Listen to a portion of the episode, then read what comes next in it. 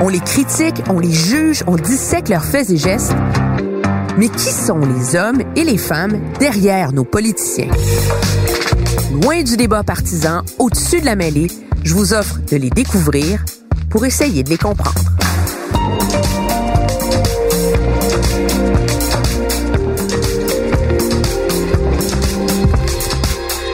Emmanuel présente Maxime Bernier. Le Parti conservateur a abandonné les conservateurs. Il ne le représente plus. Et il n'y a rien de substance à offrir aux Canadiens à la recherche d'une solution de rechange politique. Croire qu'il y a une époque où on voyait en lui l'enfant prodige du mouvement conservateur au Québec. Le fils de l'ancien député de Beauce, Gilles Bernier, Maxime a été propulsé, rappelez-vous, sur la scène fédérale avec 68% d'appui dans son comté lors de la victoire du premier gouvernement Harper. Une vraie vedette politique, mais pour qui le passage au Conseil des ministres a été marqué par la controverse à l'industrie, puis au ministre des Affaires étrangères, pensez au Joe Louis en Afghanistan, bien sûr l'affaire Julie Couillard. Finalement, Maxime Bernier semble bien plus à l'aise comme simple député. Il est libertarien dans l'âme, il milite contre toute forme de subvention gouvernementale aux entreprises. Finalement, il sillonne le pays en donnant des discours et, oui, il prépare une éventuelle course à la direction. La victoire de Justin Trudeau en octobre 2015 lui ouvre enfin la voie de son grand rêve. C'est un moment que j'attendais depuis longtemps. Et euh, je demande aujourd'hui finalement aux Canadiens et aux membres de notre parti de se joindre à moi pour bâtir un Canada encore plus libre et plus prospère. Avantage Bernier, mais pour combien de temps? Le député de Beauce n'a jamais caché son opposition à la gestion de l'offre dans le secteur agricole, mais en pleine course à la direction, celle-ci devient un véritable boulet. Défendre ses principes coûte cher. Le prochain chef, Andrew Scheer. La chefferie du parti lui échappe et la réconciliation avec Andrew Scheer est bien difficile. Un choc irréconciliable finalement entre l'idéologie de l'un et le pragmatisme de l'autre. Course volée par le lobby du lait, prise de position tranchée sur l'immigration. Avec le recul, on a parfois l'impression que Maxime Bernier a préparé sa sortie de longue date. Non seulement est-ce qu'il claque la porte, il fonde son propre parti en plein congrès conservateur en août dernier. Le divorce est total. Et c'est pourquoi, à compter d'aujourd'hui, je ne suis plus membre du Parti conservateur du Canada. Je veux faire de la politique autrement. Le chef du Parti populaire du Canada est-il un mauvais perdant ou un idéaliste à la conquête de ses rêves? Je vous présente Maxime Bernier. Now the Liberals are the new left. The Conservatives are moving to the center. And the People's Party of Canada, we are the only right.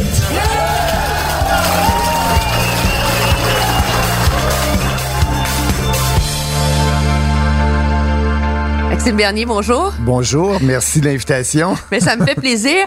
Quand je pense à vous, j'ai une image en tête qui me vient. C'est une des fois où je vous ai interviewé quand vous étiez simple député dans votre bureau et dans la bibliothèque, il y avait un signe qui était écrit Who's John Galt? Ah ben oui. Vous êtes la première personne que j'ai interviewée dans le monde politique qui se revendique de John Galt c'est qui John Galt? Ceux qui connaissent bien Anne Rand, c'est le personnage principal euh, du roman.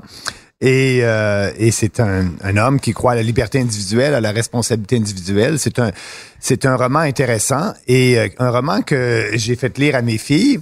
Et après avoir lu ce roman d'Anne Rand, La grève en français, Atlas Shrug en anglais, euh, après l'avoir lu, euh, les filles ont, ont, vu ça dans un magasin à Montréal à quelque part et ont acheté, ont acheté cette plaque-là, With John Gold?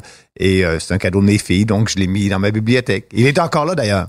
Mais Ayn Rand et sa et sa philosophie parce que c'est vraiment c'est assez c'est assez contesté de nos jours. Là. Comment est-ce que vous vous identifiez à elle? Parce que pour raconter à nos auditeurs, la grève c'est l'histoire d'une d'une société où les gens brillants en ont marre des compromis, de la bureaucratie, euh, de la corruption, et un à un, John Galt les convainc de faire la grève et la société s'effondre. Donc c'est comme une ode au capitalisme absolu, à l'individualisme total. Euh, c'est pas très en ligne avec ce qu'on appelle les valeurs canadiennes. Là. Bien oui, les valeurs de la société occidentale, c'est les valeurs de liberté, de responsabilité. Euh, et il faut pas avoir peur de le dire, le capitalisme est le meilleur système.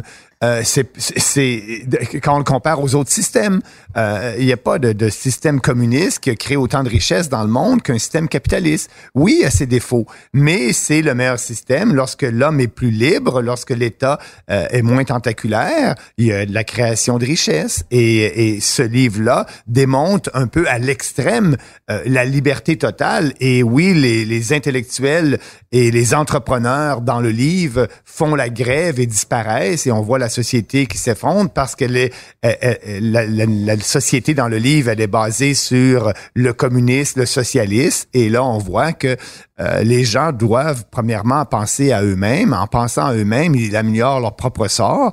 Et en améliorant leur propre sort, mais ils améliorent le sort de leur famille et de la société. Mais c'est une utopie, on s'entend. Ben oui, ben oui. Mais c'est un, mais c'est un livre intéressant. C'est un livre qui démontre que il faut pas euh, euh, critiquer à outrance le système capitaliste. Vous, donc, vous avez fait la grève du Parti conservateur? oui, effectivement, oui. Et je, suis euh, l'homme le plus heureux. Je pense que c'est le moment, euh, un des meilleurs, meilleurs moments politiques. Je me sens bien, je suis heureux, je suis euh, bien content d'avoir pris euh, cette décision-là. ça a été difficile, mais, mais maintenant, ça va très bien. Si on prend un, un pas de recul, comment est-ce que vous êtes né en Beauce d'un père qui était qui est devenu politicien? Oui. On dit de vous que vous aimiez porter un costume trois pièces pour aller à l'école. Donc, vous avez Dieu. toujours été provocateur, anticonformiste. À l'Université d'Ottawa, oui, effectivement. J'étais le gars qui arrivait à l'école avec en costume. C'est assez rare à l'université. Euh, donc, j'avais un style différent. Votre père a été politicien et a été élu sous Brian Mulroney. Oui, oui. Qu'est-ce que vous avez appris de le voir faire de la politique? Bien, c'est la, la politique euh, près des gens. Euh, c'est ce que j'ai appris beaucoup de lui. Euh, c'est bien beau avoir des idées, euh, mais premièrement, avant d'être ministre, lorsque j'étais ministre ou avant d'être chef de parti, tu es d'abord et avant tout député de Beauce. Et tu dois être présent dans ton comté, surtout un comté mi-rural, mi-urbain comme en Beauce. Et mon père est un député très présent. Très présent auprès des gens, il allait à toutes les activités. Et moi, je dois vous dire qu'au début, en 2006, lorsque j'ai été élu, j'ai été nommé tout de suite ministre. Et euh, je n'étais pas euh, simple député, donc ma, ma charge de travail était, était assez énorme. Et donc, j'étais un peu absent de la Beauce euh, au début. Et mon père me le reprochait. Euh, ah oui, hein? Oh oui, écoutez, Maxime, ton rôle, là, t'es d'abord député avant d'être ministre. Si t'es pas député, tu seras pas ministre. Et donc, euh, euh, sois plus souvent dans ton comté, sois plus présent, participe plus aux activités. Et, et c'est ce que j'ai fait. Euh, et, et, je pense que ça, ça m'a aidé dans ma carrière future à être élu et réélu en Beauce. Est-ce que c'est vrai, ça, cette tradition que votre père a mis en place d'aller au corps, d'aller dans des salons funéraires? Ça se peut pas. Effectivement. Oui, mon père a toujours dit que c'est bien d'être avec les gens, pas seulement dans les moments heureux, mais dans les moments plus tristes aussi. Et en tant que politicien, on est souvent là dans les festivités, dans les moments heureux, mais on n'est pas là dans les moments plus tristes. Et mon père, faut dire que c'est pas un vrai Beauceron, c'est un Montréalais. Il est arrivé en Beauce à l'âge de 17 ans. Et, Pourquoi? et, et pour la radio, c'est un homme de radio. Euh, et euh, il a fait son cours classique à Montréal. Et il y avait une station de radio en 1953 qui s'ouvrait en Beauce, CKRB à l'époque. Et il était l'animateur, chef d'antenne, Morning Man. Et, euh, et, il a marié une Beauceronne, une vraie Beauceronne, ma mère de Saint-Georges-de-Beauce, la fille du boulanger. Et, et donc, euh, c'est un Beauceron d'adoption. Et, euh, et il a bien aimé et il connaît bon il, il, est toujours il a toujours été dans le public tant à la radio à l'époque. Après ça il était dans le commerce. Il y avait un, un restaurant un piano bar un motel. Donc il a toujours été avec les gens. Il a connu beaucoup de gens en Beauce et maintenant il a 84 ans. Donc lorsque quelqu'un décède souvent il va connaître la personne qui est décédée ou il va connaître des gens dans la famille. C'est des grandes familles. Et euh, et, et, bon là il me disait Maxime euh, viens avec moi euh, c'est gênant non ben, aller se pointer dans ben, un salon funéraire? ben, effectivement, quand effectivement, donc euh, j'ai dit à mon père au début, j'ai dit écoute, là je regardais, ok, je connais telle personne, bon mais et, et ce que j'ai fait, j'allais au salon lorsque je connaissais quelqu'un, okay. mais mais là aussi après 12 ans de politique, j'ai rencontré tellement de monde. Et donc euh, si ça la donne dans mon horaire et que je connais quelqu'un qui est peut-être pas le décédé ou la personne qui est décédée, mais dans la famille, euh, je vais y aller. Puis les Beaucerons l'apprécient. En ville, ça se fait pas. Ça. Ils voient pas ça comme quelque chose d'opportuniste? Non, non, non. Le député du coin qui se pointe au salon funéraire? Absolument pas. Peut-être qu'en ville, ça serait vu comme ça, mais en Beauce, les gens sont contents et, euh, et euh, ils l'apprécient. Puis souvent, j'ai la question, oh Maxime, qu'est-ce que tu fais ici? Qui tu connais? Euh, t'as connu ma mère, t'as connu mon mm-hmm. père, et ma réponse va être non, mais j'ai connu ton frère ou je connais ta sœur qui est ici. Ou donc tu as un lien quelque part. C'est sûr que j'irai pas à un salon où je connais absolument personne, mais en Beauce, euh, depuis 12 ans que je suis en politique, j'ai connu pas mal de gens là. Est-ce que votre père, il sert encore à être votre antenne sur le terrain? Parce que là, vous êtes, vous êtes, beaucoup, on vous a reproché d'être beaucoup moins en boss. Oui, oui. À cause de la course, à cause de votre nouveau parti. ben, surtout la course au leadership. Et je l'ai dit au Beauceron lorsque, euh, lorsque je me suis lancé dans la course au leadership. J'ai fait un grand rassemblement en Beauce, à Sainte-Marie-de-Beauce. Et, et, le message au Beauceron était, vous allez me voir moins souvent parce qu'il était habitué de me voir. Euh, je faisais du porte-à-porte -à, tous les deux semaines en Beauce, là. Donc, euh, le matin, de 9 h jusqu'à 5 h le soir, je, j'allais dans un village en Beauce et je faisais du porte-à-porte, je rencontrais les gens et je leur ai dit, bien, je ne ferai plus de porte-à-porte dans la prochaine année et demie, euh, c'est la course au leadership. Donc, les gens, euh, les gens ont bien compris. Mais, mais effectivement, lorsque je ne suis pas en Beauce, mon père et, mon antenne, il va m'appeler, il y a un événement important et puis des fois, mon personnel va avoir jugé que c'est pas important que je sois là. le soir, je vais avoir un appel de mon père qui va me dire, Maxime, là, non, il y a une erreur, là, tu dois aller là pour telle, telle, telle, telle raison. Encore maintenant. Oh oui, oh oui. Et ça arrive justement la semaine prochaine. J'ai un événement en Beauce et puis on avait dit non. Mon personnel avait dit non, mais mon paternel a rappelé et puis m'a convaincu que c'est important d'y être. Encore maintenant. Oh hein? Vous vouliez être entrepreneur quand vous étiez jeune? Oui, oui, oui. C'est tous mes amis sont des, entrepreneurs. Ils ont parti leur entreprise de rien. Là. Euh, et euh, bon, des, des, des, entrepreneurs seront. Moi, j'ai toujours voulu faire ça. Je suis allé en administration des affaires et puis j'ai fait un cours d'administration en finance. Euh, je me disais bon, ça va m'aider pour l'entreprise privée. lorsque j'ai sorti dans les années 80, c'était la récession, puis j'avais des amis que ça leur prenait du temps avant de se trouver un emploi ou de partir leur emploi. J'ai décidé d'aller en droit et j'ai fait mon cours de droit à l'Université d'Ottawa. Puis là, bien, j'ai travaillé un peu en tant qu'avocat. Puis là, je suis retourné dans le secteur financier, mais je travaillais à Montréal dans des grandes institutions. Puis euh, mon rêve était d'être mon propre patron et d'être entrepreneur. Et je peux vous dire qu'aujourd'hui, je le réalise. Euh, bâtir un parti de zéro, c'est une petite entreprise. On doit engager des gens, on doit, on a un budget, on doit lever des fonds. Euh, euh ce qu'on vend, nous, on vend des idées. c'est ce qu'on fait. Et puis, euh, j'ai un siège social à Gatineau. J'ai des gens qui travaillent là. on bâtit l'entreprise partout à le Canada. Donc, je suis aujourd'hui un genre d'entrepreneur en politique en bâtissant un parti à partir de rien. Et j'aime ça. Comment vous avez fait votre virage vers devenir vraiment libertarien? Ben, libertarien, je pourrais dire ça au niveau économique. Parce qu'un vrai libertarien, euh, c'est quelqu'un qui est contre l'intervention de l'État dans toutes les sphères et surtout la réglementation. Donc, exemple, être contre toutes les, les, la réglementation et les législations euh, sur les drogues. Mhm. Euh, un vrai libertarien va vouloir la décriminalisation de toutes les drogues. Euh, moi, j'ai pas de problème à être qu'on m'appelle libertarien, mais plutôt du côté économique. Euh, essayer de différencier. On, le fait ça depuis plusieurs années dans, dans les grandes démocraties au, Québec et au Canada, le rôle entre l'État et la religion. On, on, essaie de séparer ça. Et, et ça, c'est bien, c'est ce qu'il faut. Bien, là, le, être libertarien économiquement, c'est d'essayer de séparer le rôle entre l'État et l'économie. Avoir moins d'intervention de l'État dans l'économie. Vous ne croyez pas du tout? Je, l'État est là pour, pour aider les gens, mais je crois pas que l'État doit intervenir pour donner des subventions aux entreprises. Je crois pas que l'État doit intervenir euh, euh, pour euh, subventionner une entreprise qui fait faillite. Euh, si elle fait faillite, c'est parce qu'elle n'a pas de clients, c'est parce que ça n'a pas un bon plan d'affaires et la, la, loi sur la faillite existe et elle se restructure et il y a quelqu'un d'autre qui va euh, donner ce service-là d'une autre façon. Donc, moins d'intervention dans la vie économique euh, des gens, c'est ce que je prends. Donc, un État plus petit à Ottawa.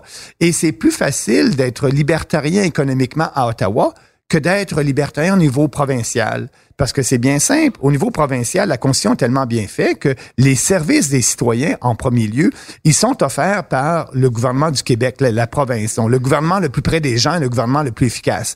Et donc, euh, la Constitution était basée, euh, Il y a bâtie... des politiciens au Québec qui diraient pas ça de, de, de- de la façon dont l'État québécois est géré, par exemple. Ben, ben, ben, au moins, euh, quand quel- un, un Québécois, bon, la santé, les hôpitaux, c'est provincial, les prisons, c'est provincial, euh, euh, le système de sécurité sociale, c'est provincial.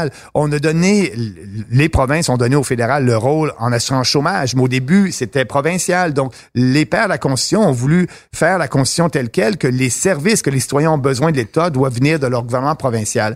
Donc, ça, pour moi, ça sera plus dur d'être libertarien au point de vue économique au provincial. Au fédéral, vu que l'État euh, gère la monnaie, les relations internationales, euh, euh, la défense, il y a moins d'intervention de l'État dans, dans la vie de tous les jours des gens, et c'est plus facile de prôner un plus petit État au fédéral. C'était quoi la souveraineté pour vous quand, quand vous y adhériez? Vous dites que c'était le rêve de... Ben oui, ben oui, pour, pour moi. C'était quoi pour vous à l'époque? Ben c'était c'est pour ça que dans mon discours le respect de la constitution canadienne est si important que le mot respect est là dans notre plateforme respect des payeurs de taxes respect de la constitution et à l'époque lorsque j'étais avec monsieur Landry et monsieur Bouchard était le premier ministre euh, je voulais que le gouvernement fédéral arrête de s'ingérer dans les champs de compétences du Québec. Je voulais que le Québec ait la pleine souveraineté dans ses champs de compétences. Et, Mais dans ces champs de compétences, entre ça puis un pays, il y a une marge, là. Oui, Vous oui. étiez quand même souverainiste, là. Vous Ah vouliez ben aller encore plus loin. Ben oui, ben oui, j'étais souverainiste, effectivement, mais le plus important pour moi, c'était de respecter la Constitution et je voyais que le gouvernement la respectait pas. Donc, on fait pas le travail au fédéral, il veut pas la respecter, faisons du Québec un pays. Qu'est-ce que vous avez appris de travailler avec M. Landry pendant deux ans? Ah, j'ai- bien appris, euh, j'ai eu beaucoup, beaucoup de respect pour M. Landry. Euh, Mais qu'est-ce que, tu sais, s'il y a une chose, là, vous dites, Ben, il, il- il m'a donné ma chance. Euh, J'étais un attaché politique à l'époque. Euh, je sortais, euh, je sortais de l'université. J'avais fait mon cours en finance, j'avais fait mon cours en droit. Euh, j'avais travaillé euh, à, la, à la Banque nationale pendant un, an ou deux. Et là, j'ai un appel de son chef de cabinet pour être l'attaché politique spécialiste dans les euh, projets de loi à caractère financier j'ai beaucoup appris avec les fonctionnaires, j'ai beaucoup appris à gérer les fonctionnaires euh, et à, à- à être capable de vendre un dossier euh, au ministre et dire, regardez, là, c'est, c'est ça le meilleur dossier, techniquement, c'est ça. Puis politiquement, ça peut être dur, mais voici ce qu'on devrait faire pour être capable de le vendre politiquement. Voici les, les bons arguments. Donc, de prendre un dossier, euh, de, le monter et de, de, de faire les recherches, de faire des compromis à l'époque, parce qu'il fallait faire des compromis. En commission parlementaire, j'étais en charge d'un dossier et il y avait le Parti libéral en face et on voulait que certains amendements passent. Donc, et, et ça, j'ai appris de, de, ce- de cette... Puis je- j'en suis content, j'en suis fier. J'ai été deux ans et, euh, et j'ai quitté euh, après avoir... Avant l'élection. Je suis arrivé un an après l'élection de M. Bouchard, puis j'ai quitté un an avant l'autre élection parce qu'un gouvernement ne fait pas de grandes réformes législatives un an avant non, élections. et, et je suis retourné dans, le- dans le secteur privé après. Puis qu'est-ce qui. Mais M. Landry lui-même, quel, quel souvenir, qu'est-ce, qu'est-ce que lui vous a appris? Ah, euh, premièrement, euh, le respect, euh, le, respect des idées divergentes et des, des, des autres idées, de, de plutôt faire la promotion de ce qu'on croit versus euh, euh, détruire ton ennemi. Monsieur Landry a toujours fait la promotion de ce qu'il croyait avec passion et conviction. Et, et, et moi, dans, dans mon domaine actuellement, avec le programme du parti, c'est ce que j'essaie de faire. Donc, être honnête avec nos idées. Moi, l'idée d'un gouvernement plus petit, moins interventionniste, euh, plus de liberté individuelle, j'y crois et je vais pousser ces idées-là. Mais vous dites de respecter ses adversaires et de pas les détruire, pas les attaquer. Quand vous avez claqué la porte du Parti conservateur, vous n'êtes pas allé avec le dos de la Ben même oui, mais- on s'entend? ben, mais j'ai dit une réalité. Le- les gens m'ont pas contesté sur le fait. Les gens ont dit. non, mais sur le Bernier- ton, c'était pas nécessaire là, de les traiter d'être moralement corrompus. Mo- moralement, intellectuellement corrompu. Moralement, pourquoi? Mais c'était nécessaire là, d'aller Ben, jusque-là. ben, pour démontrer aux Canadiens c'est quoi là? Moralement, c'est un parti qui doit croire au libre marché euh, et, et- et à la liberté économique. C'est vrai dans tous les domaines, sauf pour la gestion de l'offre. Donc, pourquoi faire une exception là? Le libre marché est bon. La gestion Non, non, de l'offre, la c'est gestion comme- de l'offre, c'est seulement 10% des producteurs agricoles sont sur la gestion de l'offre. 90% sont dans le libre marché. Donc, c'est moralement corrompu. Et intellectuellement, le Parti conservateur a perdu ses principes. Il ne fonctionne que par focus group ou par sondage. Et, et, et Mais comment on fait pour gagner si c'est seulement tout même monsieur? Moi, c'est, tu sais, c'est, le but de gagner, c'est de créer une grande tente. Ben oui. Vous, vous avez une tente qui est pas très grande. Vous y croyez et vous la défendez immensément. Mais si vous refusez de, de faire ben, regardez, des, des compromis, ben, ok, c'est difficile d'espérer qu'elle grandisse parce Ben que vous pouvez pas aller chercher les gens qui sont à l'extérieur de Ben, votre tente. premièrement, pour gagner en élection, ça prend 40% des gens, pas 60% Bon, 40% Donc, euh, deuxièmement, cette tente-là, là, je vise pas juste les conservateurs déçus. Il y a 30% de la population qui n'ont pas voté à la dernière élection fédérale parce qu'ils ne croient pas au système politique, parce qu'ils n'aiment pas les politiciens qui disent une chose et le contraire. J'ai une clientèle, j'ai 30% des gens là, qui en ont marre des politiciens Il y en a actuels. peut-être des sacrés gauchistes là-dedans. Là. Ben oui, il y en a des gauchistes. Et euh, je, je faisais une, une entrevue avec euh, euh, mon équipe de Terre-Neuve et qui me représente à Terre-Neuve. Et la personne dit, Maxime, moi, je veux t'avouer, les deux dernières élections, j'ai voté NPD. Qu'est-ce que vous faites avec moi? Parce que je vous crois lorsque vous dites que vous allez euh, abolir les subventions aux entreprises et, et mettre fin au cartel. Et ça, c'est bon pour les pauvres. Et c'est pour ça que je suis avec vous. Donc, on peut attirer, par exception, des, des gens NPD. Mais surtout, il y a 30 de la population qui ne votent pas, qui n'ont pas voté. Fait que, ajouter ça à 30 là, c'est une grande clientèle. Et, et, et dans les derniers sondages, je l'ai dit tantôt, 50% des gens sont prêts à voter pour un nouveau parti, un, un parti différent des partis traditionnels. J'ai, j'ai, j'ai de la place pour grossir, là. Vous avez eu plusieurs échecs dans votre vie Oui. politique. Oui. Qu'est-ce que vous avez appris de ces, de ces échecs-là? Ce que j'ai appris le plus, c'est qu'une une journée de mauvaise presse, c'est pas la fin du monde. Une semaine de mauvaise presse, c'est pas la fin du monde. Euh, on continue, puis on, se lève les manches, puis euh, euh, se bâtir une genre de carapace. Euh, parce que ça peut être difficile, les attaques personnelles, etc., tout ça. Et, ça, ça là, je pense que je suis un des seuls politiciens là, qui a pas peur de dire des choses. Et pourquoi j'ai pas peur? Parce que peut-être que certains journalistes vont interpréter ça et vont avoir un micro et vont déformer mes propos. Mais, mais j'ai passé à travers le plus grand scandale des 30 dernières années au Canada et, et je suis là maintenant. là. Il n'y a pas beaucoup de politiciens qui ont cette expérience-là. Et donc, Julie Couillard. ben oui, je parle de Julie Couillard, effectivement. Et, et, et donc, c'est une expérience que j'ai- ça a été difficile, mais j'ai appris à vivre avec ça. là. Euh, pendant trois mois, je faisais, j'ouvrais le téléjournal. Ma, fille, qui était plus jeune à l'époque, dit, euh, elle emmenait le journal le matin, euh, euh, parce qu'on on recevait le journal à la porte, elle emmenait le journal le matin, puis elle dit, papa, ça va mieux aujourd'hui. Elle dit, pourquoi? Parce que t'es pas à la première page, t'es rendu à la A10. Donc, j'ai vu c'était quoi, là, et je me suis bâti une carapace, et donc j'ai pas peur de dire ce que je crois. Puis même si on déplaît à des gens, bien, c'est correct, on peut pas plaire à tout le monde en politique. Et ça, et, ça, je pense que euh, je suis différent de bien d'autres politiciens par rapport à ça. J'ai pas tendance à dire ce que vous voulez entendre, même si je sais que ça serait plaisant, puis je pourrais peut-être avoir votre vote quand je sais que c'est pas la politique euh, et, quand je sais au détour. Parce qu'aujourd'hui, tout se sait, là. Je suis dans une salle, on le filme, euh, YouTube, etc.. Euh, Et et donc, on, on dit aux politiciens, faites attention, vous êtes jamais seul. Ce que vous dites, ça peut se retrouver à la première page du Global Mail ou de. Pour moi, j'ai pas à faire attention quand je suis dans une salle. Je dis la même chose en privé puis en public. C'est parfait, c'est le fun. Et puis, euh, si les gens aiment pas, c'est correct. Puis, si certains journalistes aiment pas, ben c'est correct aussi. Puis, on passe à travers. Puis, ça, ça a été une grande leçon. Votre grand modèle en politique? Margaret Thatcher, la dame de fer. Elle avait des idées, elle a fait, elle, elle a fait des vraies réformes, elle a, elle a privatisé, elle a fait des réformes, elle a mis l'Angleterre sur les bonnes, euh, sur sur, euh, Il y en a la bonne voie. Euh, Laurier, Laurier. Laurier, qui est un libéral, mais qui était, compa- si on compare avec euh, McDonald, qui McDonald qui est un protectionniste, Laurier est un libre-échangiste. Et, et- et Laurier prônait la liberté individuelle.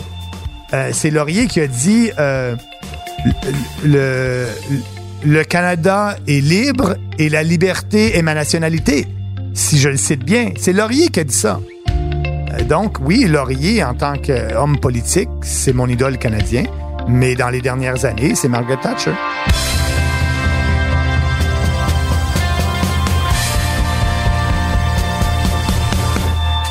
Derrière les plus grands athlètes se cache une réalité qu'on n'imagine pas vraiment, la pauvreté. Le journal a été à la rencontre de plusieurs sportifs québécois de haut niveau qui nous racontent leurs défis pour boucler leur fin de mois tout en essayant d'aller au bout de leurs rêves. Certains doivent travailler dans un bar ou encore dans un restaurant comme cuisinier, alors que d'autres doivent se nourrir au dépanneur. Nos héros du sport sont loin d'avoir une vie facile. Aussi, ne manquez pas la deuxième édition de notre cahier sur les secrets archéologiques méconnus du Québec, à lire samedi dans le Journal de Montréal et le Journal de Québec, aussi offert dans l'application.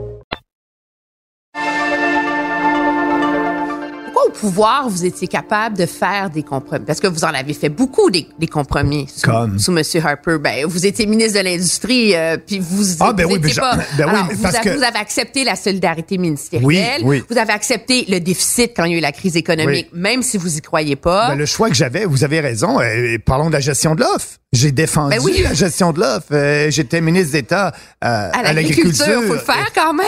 Effectivement. Mais, mais pourquoi j'ai pu le faire? Parce que j'ai fait ces débats-là au sein du cabinet et je les ai perdus. Mais aussi, je comprenais pourquoi je perdais ces débats-là. Parce qu'on me disait, Maxime, deux choses. Ce n'est pas dans le programme euh, de notre parti. Nos membres du parti, à leur convention, n'ont pas voté pour abolir la gestion de l'offre, n'ont pas voté pour éliminer les subventions aux entreprises. Premièrement, il faudrait que ça soit voté à une convention et après ça, que ça devienne la plateforme d'un parti. Ouais. Deuxièmement, euh, à, à une élection, ça n'a jamais fait partie d'une plateforme de notre parti. C'est des changements majeurs qui, normalement, méritent d'être débattus. Et ça, lorsque les, les gens me disaient ça, je dis, Bon, OK, vous avez raison. Ben, la Et même chose s'applique main- maintenant. Vous l'avez perdu, la course à la direction. Ben là, que, donc, moi, Donc, actuellement... vous l'assumez? Ben, j'ai perdu la course à la direction, oui. Et ce que j'ai, ce que j'ai dit, bon, si on revient à la course à la direction, je l'ai perdu avec 49% Parfait. Dans l'année qui a suivi, j'ai essayé de dire à l'establishment du parti, il y a des bonnes idées là-dedans. Il y a 49% des membres. J'avais une plateforme très élaborée, élaborée, cohérente, basée sur des principes. J'ai dit, les, membres du Parti conservateur ont adoré des éléments de la plateforme. J'ai dit à mon chef, quel élément de la plateforme va faire partie de ta plateforme électorale pour la prochaine campagne en, euh, octobre 2019? Et la réponse que j'ai eue dix jours avant que je démissionne, c'est on, on prend aucune de tes idées. Donc, j'avais le choix, euh, retourner dans le secteur privé ou, vu que cette Donc, plateforme-là... ça date de dix jours avant que Oui. vous démissionniez. que Oui, j'ai une, vous avez j'ai- une rencontre. j'ai une non, j'ai pas eu de rencontre. J'ai eu une conversation téléphonique avec Andrew Scheer et, et, et c'était avant la, la convention. Et moi, ce que je lui demandais, choisis une de mes idées, parle-en dans ton discours de clôture. Quelles des idées? Les membres vont être, vont être contents. J'ai la privatisation de Post Canada, euh, euh, le changement à Radio-Canada, euh, euh, euh, le taux unique des entreprises, abolition des subventions aux entreprises. Il y avait plein d'idées sur plein de sujets. Prends une des idées, ça va faire mon affaire. Parle-en à ton discours de clôture de la convention. Et puis, je vais être bien heureux. Et, Vous, vous, seriez ren- ren- rentré dans le rang avec ça? ben, parce que les idées étaient populaires, pour moi, on aurait pris quelques-unes de mes idées, puis on en aurait fait une plateforme électorale, et donc après, on aurait eu la légitimité de faire le- la réforme que le chef Même si aurait c'était choisi. pas la gestion de l'offre. là. Ben, Vous l'auriez avalé, cette ben, ben, pilule-là. ben, je serais allé à la convention et ce que j'aurais fait, j'aurais essayé de convaincre les membres de changer, de changer la, la position. Puis il y a eu un débat sur la gestion de l'offre et le parti n'a pas voulu le débat. Bon, il y a eu plein de procédures qui ont été, euh, les règles procédurales qui, qui, qui ont fait en sorte qu'il n'y a pas eu de débat. Là. Mais, mais je serais allé pour faire le débat pour la gestion de l'offre. Je suis supposé d'être là, justement, mais je suis pas allé. Mais ceci étant dit, c'est que là, pourquoi j'aime ce que je fais actuellement? C'est que toutes ces idées-là qui étaient populaires sont la base de, de notre parti. Il n'y a pas de compromis. Je vais en parler, j'en parle. Et j'ai un an, moi j'ai ma plateforme électorale, j'ai un an pour convaincre le plus de Canadiens possible de nous appuyer. Et, et, et si le Parti populaire est au pouvoir, ben on va avoir la légitimité de faire ces réformes-là. Vous dites qu'il n'y a pas de compromis, mais la politique, c'est pas l'art des compromis? Il n'y a pas de compromis sur, sur des principes. Euh, les, les principes sont là. Euh, euh, subventions aux entreprises. euh, si je fais un compromis puis je dis ben la petite entreprise de Saint-Georges-de-Beauce pour avoir des votes, euh, oui on va avoir une subvention. Je perds toute crédibilité.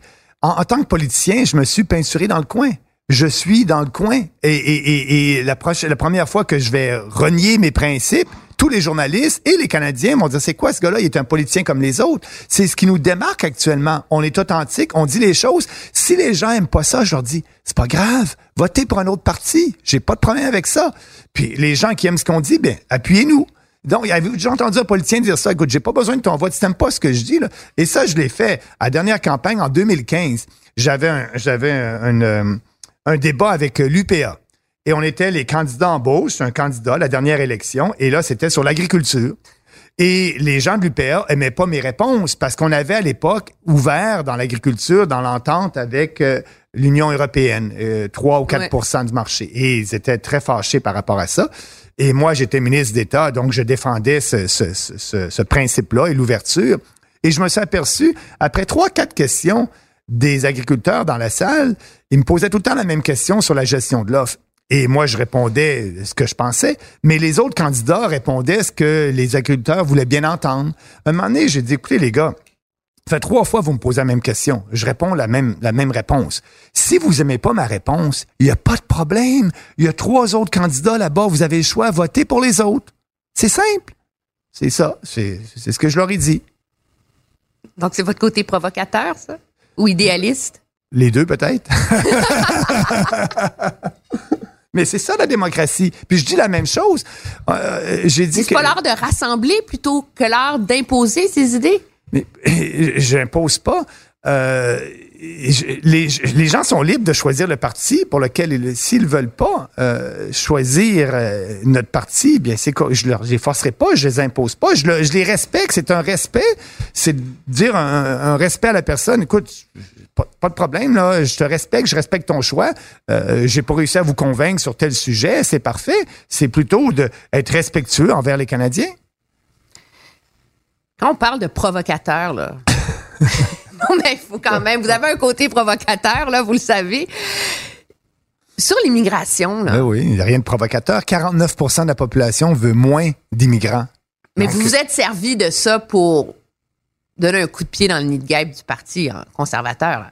Mais non, ce que j'ai dit sur l'immigration, c'est la même chose que j'ai dit durant la course au leadership. J'ai pas changé, là. Euh, mais vous en parliez pas pendant la course au leadership. Ben, non, les journalistes en parlaient pas parce qu'ils étaient tous concentrés sur Kelly Leach et ses propositions. Puis personne n'a parlé des propositions de Bernier, mais ils étaient là, ils sont là, ils sont sur mon site. C'est les mêmes. Si vous allez sur mon site, partipopulaire-du-canada.ca, notre programme, c'est encore le programme de la course au leadership. C'est que vous allez lire si je suis chef du Parti conservateur. Ça, je ça sert à attirer, parce que c'est pas, vous n'êtes pas un, politicien qu'on a identifié à cet enjeu-là dans le passé. Depuis toutes les années où je vous couvre, là, c'est pas un enjeu que vous avez. Euh, c'est pas un enjeu. Euh, c'est pas un enjeu que j'ai inventé pour être populaire. Non? mais non, lorsque j'ai commencé la course au leadership... Parce que ça, ça, attire toute une tranche d'électeurs, là, qui a pas de niche, qui a pas, qui se sent rejeté par les autres partis, là. La façon dont, dont vous, dont vous défendez le besoin de, de réduire les seuils d'immigration, d'imposer une adhésion aux valeurs canadiennes. Non, non, non, non, non, imposer, pas d'imposer rien. Là. Et vous avez raison de réduire, de, de, de, réduire les seuils d'immigration. Oui, je suis, je suis, j'en suis fier. Je suis le seul politicien au Canada qui prônent moins d'immigration et plus d'immigration de nature économique. Et, et, et, les autres ont peur de le dire. C'est drôle, au Canada, on peut faire un débat sur l'immigration, mais toujours pour plus, plus, plus. Le gouvernement Trudeau, là, c'est 310 000 qu'on a cette année, 320 000 nouveaux immigrants l'an prochain. On veut aller, là, la dernière nouvelle, à 350 en 2020. Ils ont reçu un rapport de Barton pour aller à 450. C'est beau discuter d'immigration pour toujours plus, mais lorsqu'on discute pour moins, on dit bon, ben on est raciste. Non, on n'est pas raciste. On veut que ces gens-là s'intègrent bien à la société. On veut faire une pause. Est-ce qu'on peut faire une pause de quelques années? Vous êtes d'accord avec M. Legault? Absolument. Absolument. Il, a, il veut passer de 50 000 à 40 000. Puis j'espère qu'il va tenir sa promesse et qu'il va le faire. Pourquoi on a peur de parler de ça au Canada?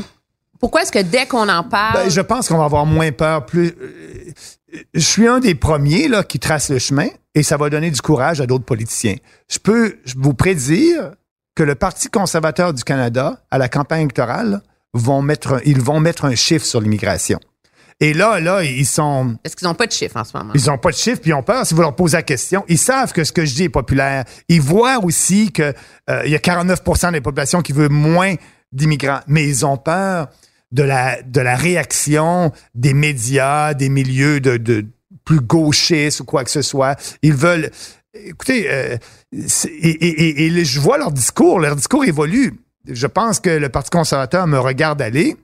Puis lorsque j'ai ouvert le chemin, ça leur donne le courage. Mais pour moi, euh, moi, je suis authentique. Là. Je, même si c'est pas populaire, j'y vais. Lorsque j'ai parlé de l'abolition de la gestion de l'offre, euh, personne n'était pour ça. Maintenant, si vous en parlez aujourd'hui, euh, le cartel de la gestion de l'offre, une grande majorité de la pas majorité, mais une grande partie de la population qui, qui est d'accord. C'est ce que j'aime en politique, convaincre les gens.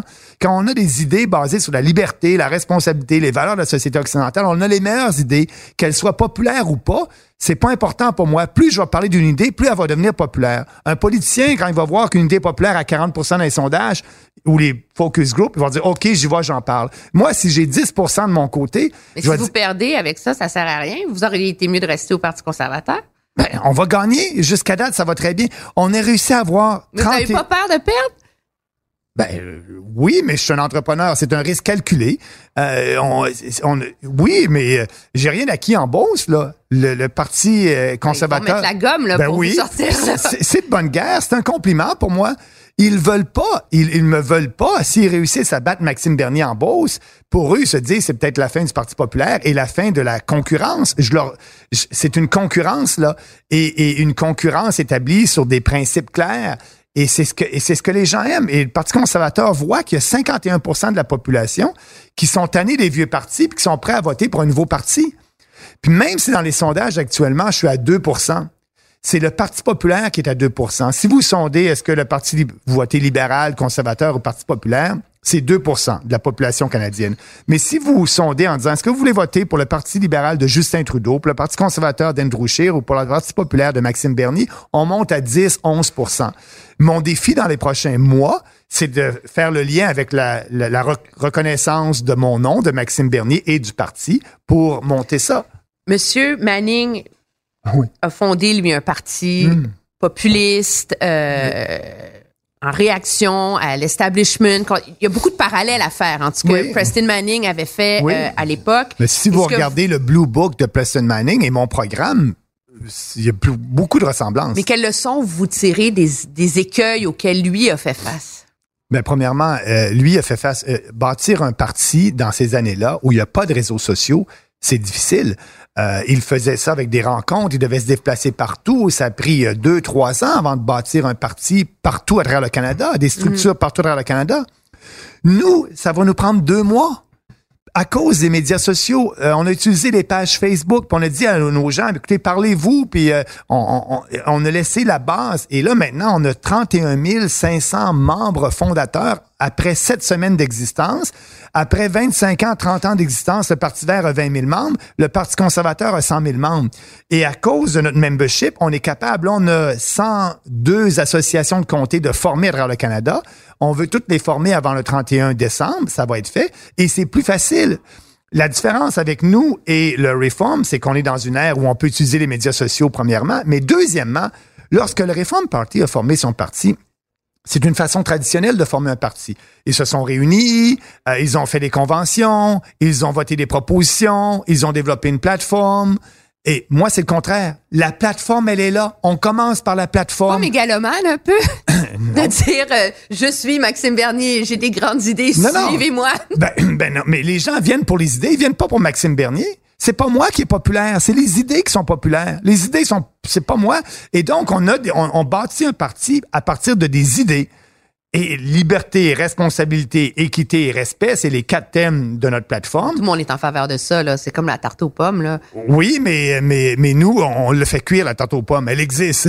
Les autres partis, ils peuvent bien en parler. Quand vous parlez de, d'équité, eh bien, c'est pas équitable, comme on disait tantôt, de taxer un entrepreneur beauceron qui aura jamais de subvention d'un million de dollars et donner ça à une grande entreprise. Ce qui est équitable, c'est de baisser les taxes pour tout le monde. Pour revenir à Preston Manning, j'ai lu une phrase dans ma recherche où est-ce que, face à tous les problèmes qui ont eu de candidats au fil des ans, là, parce que ça a duré, il disait en anglais bright lights euh, bring bugs, tu sais, genre une, une lumière brillante là, amène. euh, Oui. Donc, euh, le miel attire les mouches ou euh, dites ça comme vous voulez. Vous craignez pas que parce que j'ai vu, tu sais, si, si on fait, là, on regarde sur Twitter, Facebook, Oui. les gens, il y a beaucoup de gens qui vous appuient, puis c'est pas à nous, on va pas les, c'est pas une question de dire c'est c'est des déplorables, c'est comme Hillary Clinton, mais il y a beaucoup de gens qui sont anti-immigration, anti-musulmans, euh, xénophobes. Euh, Mais- vous mais vous attirez une crowd qui est Moi, que vous auriez de la difficulté à défendre en campagne électorale. Non, premièrement, c'est très clair. L'avantage d'avoir un programme établi, c'est que je peux dire à ces gens-là, vous n'êtes pas bienvenus dans notre parti. Je veux pas vous voir. Regardez, c'est ça les principes de base de notre parti. Si vous êtes anti-immigration, on n'est pas anti-immigration. On, croit à l'immigration, on en veut juste un peu moins. Puis on dit à peu près 250 000, comme on avait sous le gouvernement Peur pendant dix dernières années. Et c'est ça qu'on leur dit. Euh, On n'est pas un parti raciste. On veut pas vous voir dans notre parti. Ça c'est très clair. L'avantage, c'est qu'on a un programme et on leur dit, vous n'êtes pas bienvenus. Deuxièmement, il y a un risque, oui. Il y a un risque sur nos associations de comté qu'on ait des gens qui ont dit des choses, qui ont fait des choses dans le passé qu'on veut pas. On est le seul parti où on va dépenser des sommes énormes pour faire des, des de vérifier les antécédents des gens avec une firme privée. Euh, et donc, euh, on va vérifier les antécédents criminels. On va vérifier aussi Ah les, oui, hein? les antécédents sur les réseaux sociaux. On demande à nos gens qui sont élus sur nos associations de signer un- une, une déclaration à l'effet qu'ils adhèrent au principe du parti, qu'ils vont nous donner le nom qu'ils qu'ils utilisent sur les réseaux sociaux, qu'ils nous permettent, qu'ils vont nous donner leur date de naissance, qu'ils nous permettent de faire une enquête de crédit. Et ça, on est le seul parti qui fait signer ça à des gens qui vont représenter le parti dans leur comté. Et oui, il faut faire attention. Pourquoi on fait ça? Parce que vous venez de le dire, il y a un risque pour notre parti que ces gens-là puissent euh, euh, représenter le parti dans les régions. Et euh, c'est pas ça qu'on veut. On est très clair. On dit vous êtes pas bienvenus. On veut, on ne vous, on veut pas vous voir comme membre et surtout pas euh, siéger sur l'exécutif d'une association de comté. Que quand on voit ce qui se passe aux, États-Unis, il y a tout un, un débat sur si c'est Trump qu'il faut blâmer pour la montée de l'extrémisme. Si c'est- Il y a la poule ou l'œuf là-dedans. Mais je pense que tout le monde s'entend pour dire qu'il y, a des- il y a des gens, des militants aux États-Unis d'extrême droite, euh, antisémites, euh, etc., qui se sont identifiés à Trump et il est pris avec eux maintenant parce qu'il a besoin de leur vote pour gagner. Vous, vous êtes prêt à perdre? Non, mais j'ai pour- pas besoin de leur vote. Je veux pas leur vote. Comme j'ai dit aux agriculteurs en bas, si vous n'aimez pas ce que je dis, votez pas pour moi. Ce que je leur dis, c'est bien clair. Je veux pas vous voir dans mon parti. C'est c'est clair. Il y a pas, c'est pas, c'est ça la différence, c'est qu'on n'essaie pas d'acheter les votes avec les autres partis. Les, les autres partis vont taxer les Canadiens, ils vont faire un programme spécifique pour acheter des votes. Regardez, euh, M. Scheer est allé à Québec. Québec veut un troisième lien. Ah oui, oui, on va vous donner un troisième lien. Vous y croyez, vous, au Mais troisième non. lien? Moi, je vais aller à Québec, puis je vais dire aux Québécois, il n'y aura pas de troisième lien, il n'y aura pas d'argent du fédéral qui va venir pour un troisième lien. Pourquoi? Parce que je vais dire aux Québécois, le fédéral vous taxe. Avec les taxes que vous payez, vous savez que vous, vous contribuez à le développement d'infrastructures provinciales dans d'autres provinces. Donc, on va arrêter ça. Je vais baisser vos taxes et vos impôts. Plus de programmes d'infrastructures provinciales au fédéral, ça va être fini. Plus de programme Plus- fédéral non, d'infrastructure. plus de programme C'est un gros levier pour l'économie, Non, c'est pas un levier pour l'économie. C'est un moyen pour les politiciens d'acheter des votes dans des régions spécifiques. Non, on n'a plus. C'est que ce qu'on va faire, on va dire, on baisse les taxes des Canadiens avec l'argent et que et donc euh, on veut pas de programme d'infrastructure parce que vraiment on veut respecter la, la constitution. Ces programmes-là des infrastructures provinciales, c'est de juridiction provinciale. Donc si c'est de leur juridiction, il devrait le provincial devrait payer pour ça. Fait que ce qu'on dit aux Québécois, on baisse vos taxes et là si le Québec veut un troisième lien, ben il va avoir un espace fiscal. Le Québec ira vous taxer et il, aura- il- pourra le faire et il va être responsable et il bâtira son troisième lien. Effectivement, et, et c'est ça. C'est ça que les, Canadiens voient la différence entre nous et les autres partis. C'est un exemple flagrant d'achat de vote pour Québec. Qu'est-ce que les gens disent en Colombie-Britannique? Ah, regardez, Scheer est allé à Québec là, pour être sûr d'avoir des votes. Il leur a promis un pont ou un troisième lien. C'est un pont ou un tunnel, on ne sait pas c'est quoi. Là. Bernier n'en promet pas. Bernier dit on respecte la Constitution, on abolit les programmes d'infrastructure euh, pour les infrastructures provinciales, on sauve de l'argent, on baisse les taxes et les impôts, puis les provinces qui veulent leur programme, ben, ils vont avoir la capacité de taxer. Mais C'est clair, c'est simple, c'est c'est toujours clair quand ça. Oui, mais C'est ça, c'est ça que les Canadiens aiment.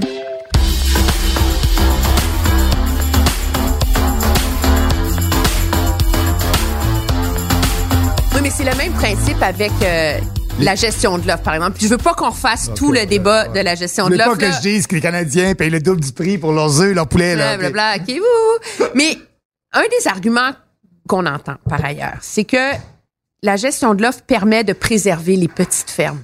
Et Ça, que c'est- ça, c'est- un tissu social en agriculture qui est essentiel à la, à la, à Le, le- le- le développement du territoire, qu'ils disent protection du Ben, territoire. non, mais pas le. C'est Euh, c'est un mode de vie. C'est c'est c'est c'est c'est une partie du tissu de notre société, ça. Bon. Si tu libéralises, même si tu compenses les petites fermes, je veux dire, on va te ramasser avec une industrie comme aux États-Unis avec que des géants, non? Non. Premièrement, les fermes familiales, là, l'existence n'existe plus. là.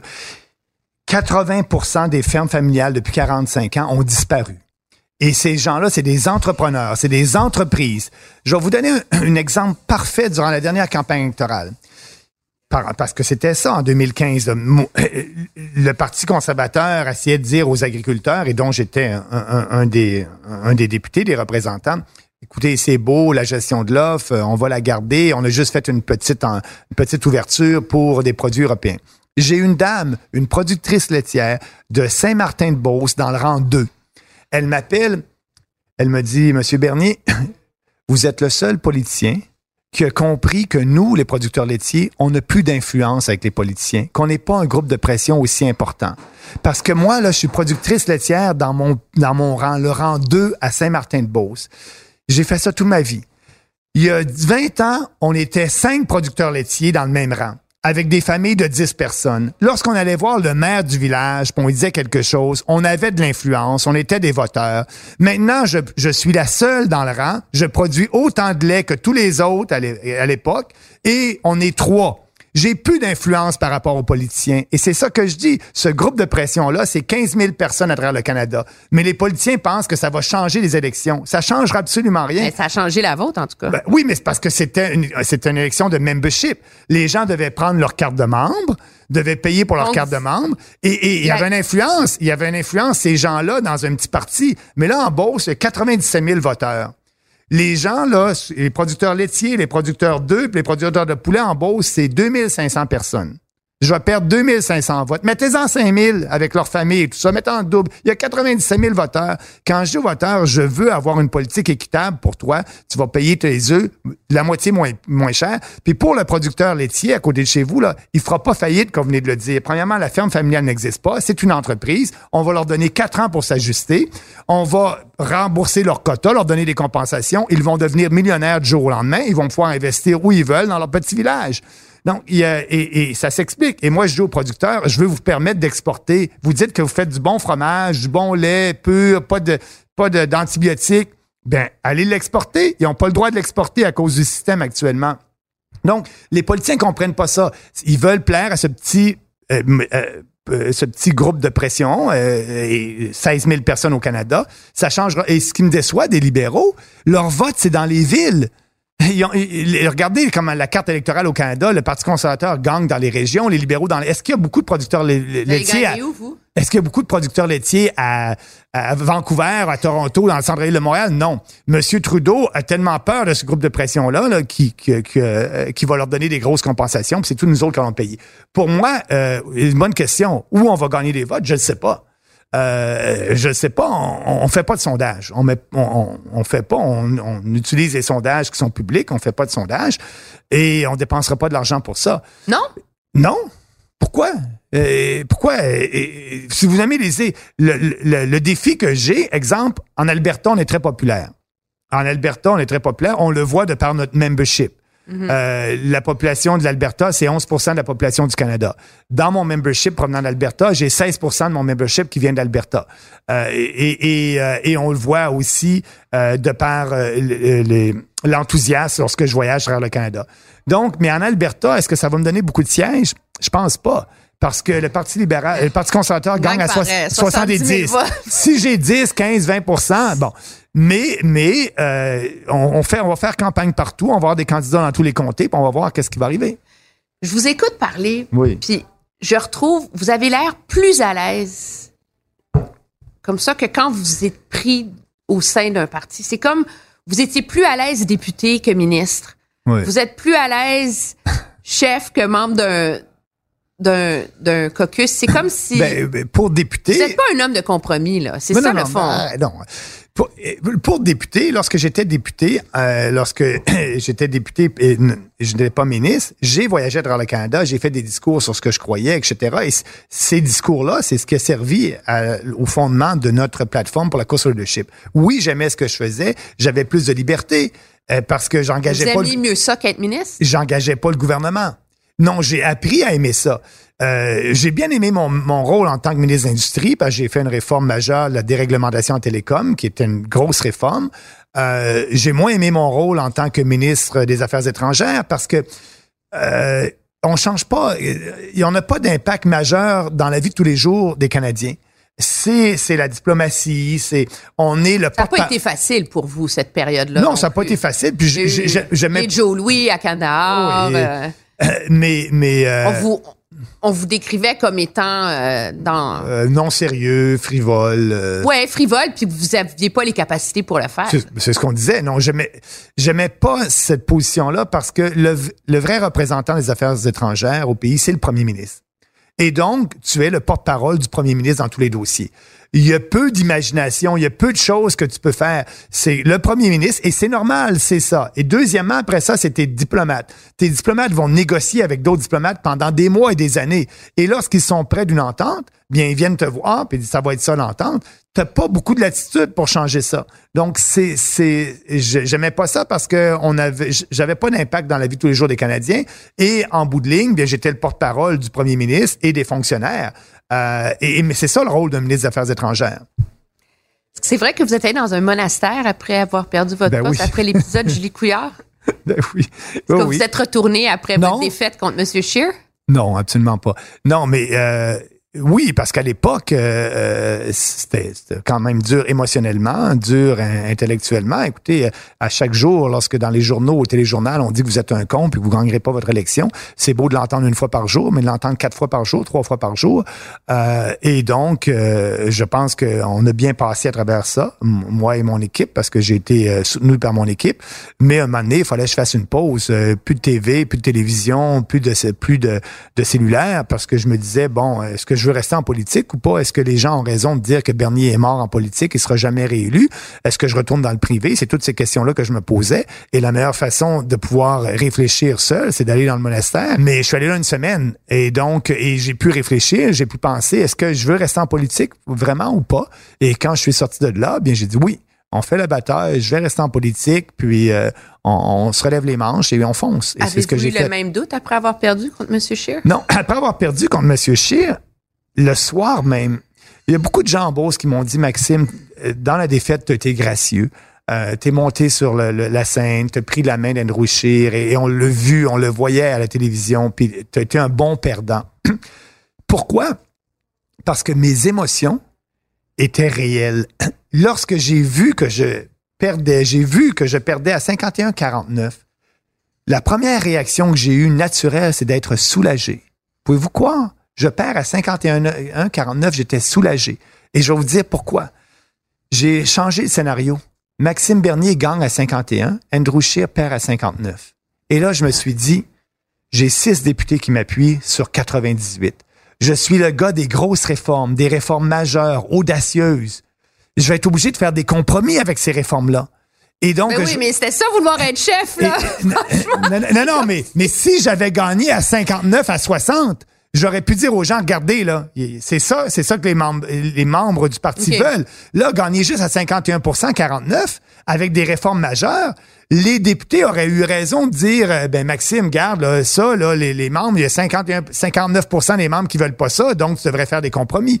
J'aurais dû faire des compromis avec mes principes et j'aurais été malheureux. C'est le sentiment que j'ai eu. J'étais j'étais soulagé le soir même. Je vous dis le soir même.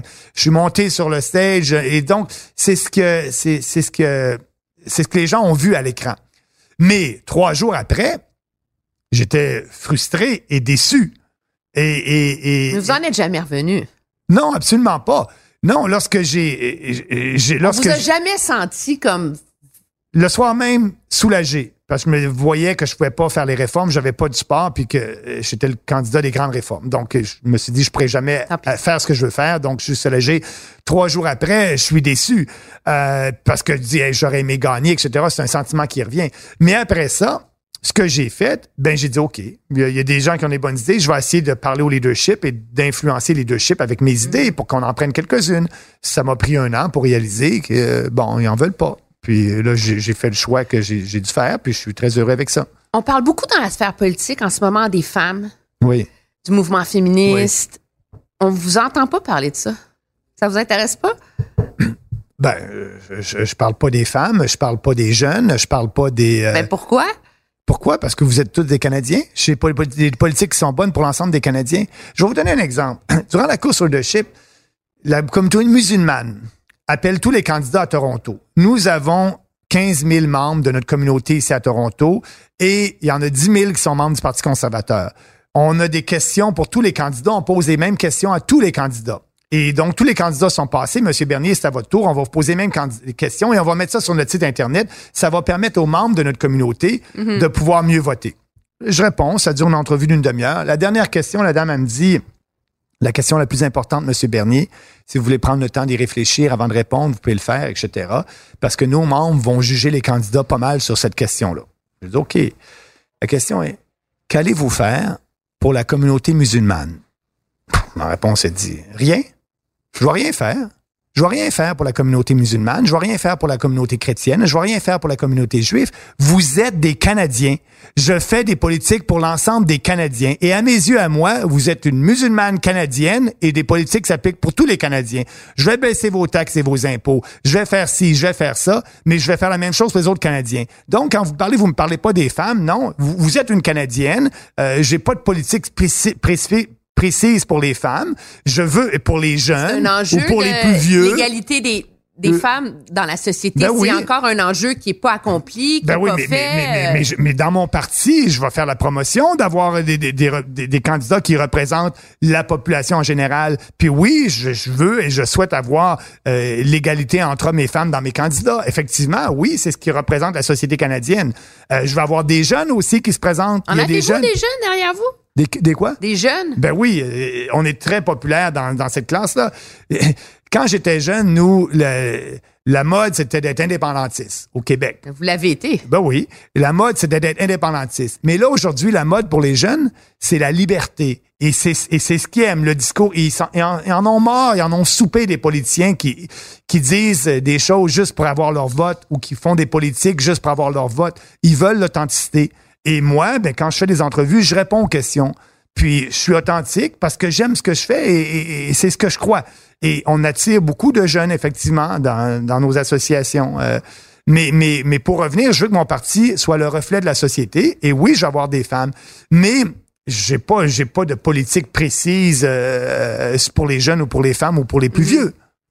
Mais c'est pas euh, c'est pas risqué ça? Parce que non, ben non, parce que c'est politique si semblant qu'ils n'existent pas ces problèmes là. Non, ben oui, mais c'est plus de juridiction provinciale. C'est plus de juridiction provinciale. Euh, euh, le, fédéral, ce qu'on peut faire, c'est le fédéral avec les entreprises sous juridiction fédérale où on peut avoir des politiques pour faire la promotion de l'égalité, oui, mais dans la société en général, dans les, entreprises privées ou quoi que ce soit, on voit la pression est là, là. On veut plus de femmes à la tête d'entreprise et, on le voit, il y a plus de femmes à la tête d'entreprise qu'il y en avait il y a 20 ans et c'est bien, mais moi, euh, je, je, je, je respecte et je, je, je je regarde les gens, j'ai juste de par leur capacité. Puis idéalement, oui, je vais avoir plus de femmes, je vais avoir des hommes, je vais avoir, je vais avoir des jeunes, je vais avoir des vieux qui représentent le parti. Monsieur Bernier, merci beaucoup. merci.